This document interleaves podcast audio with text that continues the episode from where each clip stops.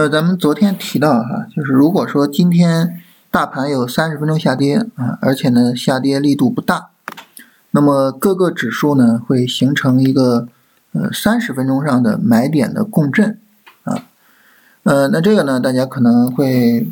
呃觉得说什么叫共振啊啊有共振，呃它有什么意义啊？嗯，这个事儿呢跟大家聊一聊。首先呢来说一下什么叫共振啊？共振呢就是。各个主要的大盘指数啊，尤其是上证五零和国证两千啊，就这样大股票和小股票的两个极端，它们两个呢同时出现啊，在三十分钟上啊，一个三十分钟下跌可以买入的情况啊，这叫出现了三十分钟上的共振啊。那你比如说像今天这个情况啊，今天呢上证五零呢在三十分钟上啊，它有一个三十分钟的。波段下跌之后的一个底部结构，啊，我们看这是三十分钟的一个波段下跌，啊，然后呢，这个波段下跌目前还没有创新低啊，所以有一个底部抬升的底部结构。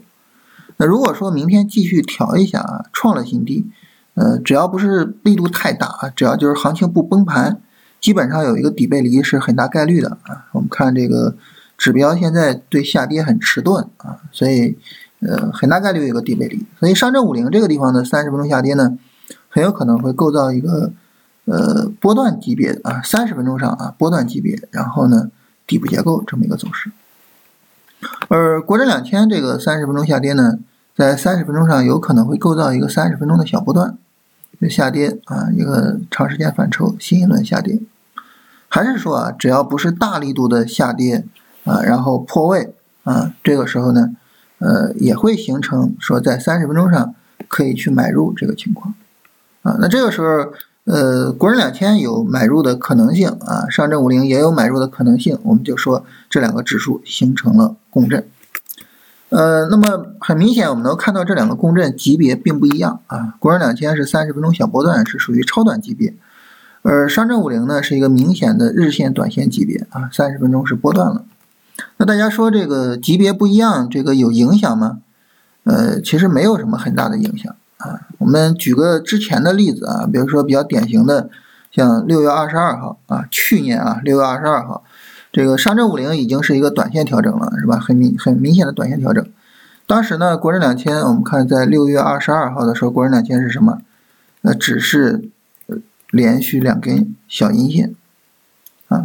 这这也叫形成共振啊，一个是很充分的一个三十分钟波段，一个是三十分钟很简单的一个短线，这也叫形成共振。只要说不同的指数同时说这个三十分钟下跌都可以买，就叫形成共振。那没有共振呢？没有共振就是有的指数能买，有的指数不能买，就叫没有共振。你比如说前两天的时候啊，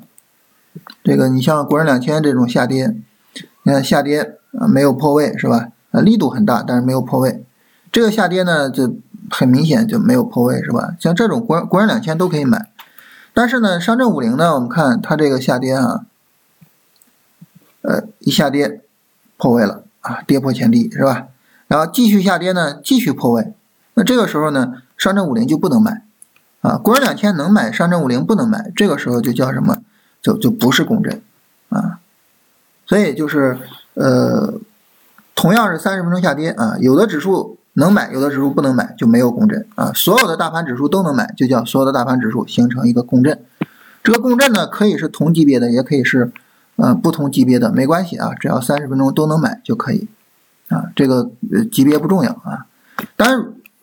如果说就是大家同级别的啊，这个当然是一个呃正常情况啊，是一个比较常规的情况，咱不同级别也可以啊。然后呢，我们就说这个共振跟。不共振啊，它是一个什么区别？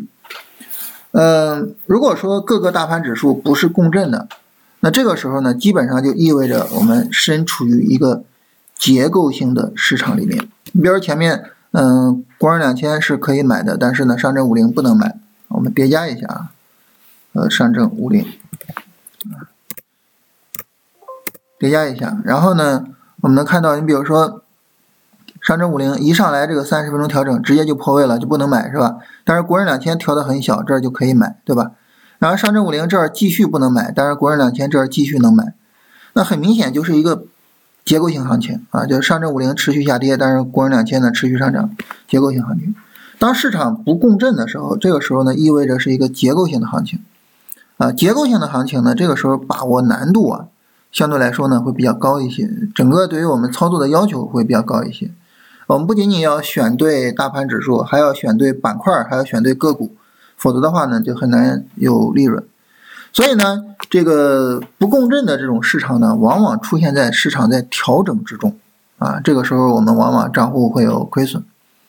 但是共振的情况啊，共振的情况呢，这个无论是说整体上市场呃走的比较好，然后呢，呃，我们来看啊，就是在一个非常好的市场里面啊，大家都有很优质的这种调整机会，是吧？哎，这种共振，还是说就是刚才我们说不同级别啊，就是。一个深调调完了啊，一个呢是很优质的调整，这种级别就无论什么情况下，就在指数共振的情况下，我们都能够比较期待，比如说这个行情有可能能够走好啊。你看像像像这种共振机会是吧？这个不同的指数都走出来了优质的三十分钟的短线呃三十分钟的短线回调，就是超短的回调。你看这种优就是这种共振就是非常优质的短线上涨，呃，在这个非常优质的短线上涨中出现的共振，对吧？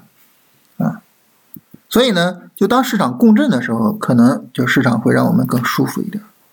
啊，所以市场形成共振，尽管我们现在还不知道明天市场能不能见底啊，你不排除说明天市场大跌是吧？然后就所有指数破位还是不能买，对吧？这个不排除，我们不知道市场会怎么样，但是呢，在市场共振的情况下，我们对市场会形成一个更多的一些期待啊，我们希望市场能够说，哎，呃。走出来更共振性的行情，走出来这种持续的上涨走势，是吧？所以呢，共振还是不共振，这对于我们来说是一个非常重要的一个对市场判断的一个一个一个条件啊。这个事儿呢，给大家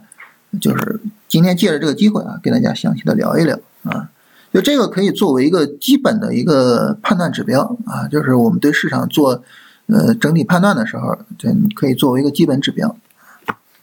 好吧，我们今天就跟大家聊这些哈，呃，反正操作方面就很简单了，就是说明天市场如果哎没有暴跌啊，就是不是大跌破位，然后什么的，就是这里面就有一个买入机会啊，就是整个操作是比较简单的。当然，它如果大跌破位，那我们就继续等。但是大跌破位，大家说这是坏事情还是好事情呢？就如果说再有一个深跌，这坏事情好还是好事情？当然，它对于我们持仓来说啊，它可能是一个。坏事情 是吧？你持仓肯定会亏损嘛。但是对于整体行情的走势，未必是坏事情。为什么呢？因为国证两千就有充分调整了，对吧？有调整，这就是好事情啊。所以就是大跌了，当然我们明天不能买，但是呢，它也依然是一个好事情。就是总体在上涨波段之中啊，在强有力的上涨中，呃，无论是涨跌，其实这个时候呢，都不是很大的问题啊。这个。我们也宽宽心啊，也不用觉得啊，说说万一市场下跌了，然后万劫不复了怎么样啊？不至于啊，哪怕上证五零到目前为止还是没有很明确的见顶信息啊。上证五零它要走见顶信息的话，还需要一个新的上涨才行。那市场上涨回调啊，上涨回调上涨，然后新一轮调整，然后再有一个上涨去构造日线级别的顶部结构啊。所以就是后市呃，哪怕明天下跌啊，可能市场也需要一个。反抽出来，也需要一个逼浪反弹啊，所以这个嗯我我觉得是不用太担心啊，反正就是看市场走吧，对吧？今天主要就是跟大家聊一聊共振这么一个理念和方法啊。